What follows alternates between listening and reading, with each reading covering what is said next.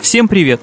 Это Алексей Хромов, кинокритик, автор и ведущий подкаста «Смотритель». В рамках этого проекта мы с моим соведущим Михаилом Вольных рассказываем интересные факты о мире кино, боремся со стереотипным отношением к спорным жанрам и подсказываем, на какие фильмы и сериалы стоит обратить внимание. Сейчас мы готовим новый сезон, и теперь хотели бы узнать у вас, какие темы для подкаста интересны вам. Может, вам интересно услышать больше про культовые франшизы и их успех, или разобрать по косточкам самые обсуждаемые и расхваленные сериалы. Свои предложения присылайте присылайте нам на почту или заходите в чат подкаста Лайфхакера и оставляйте свои пожелания там. Почта и ссылка на чат указаны в описании. И до скорой встречи!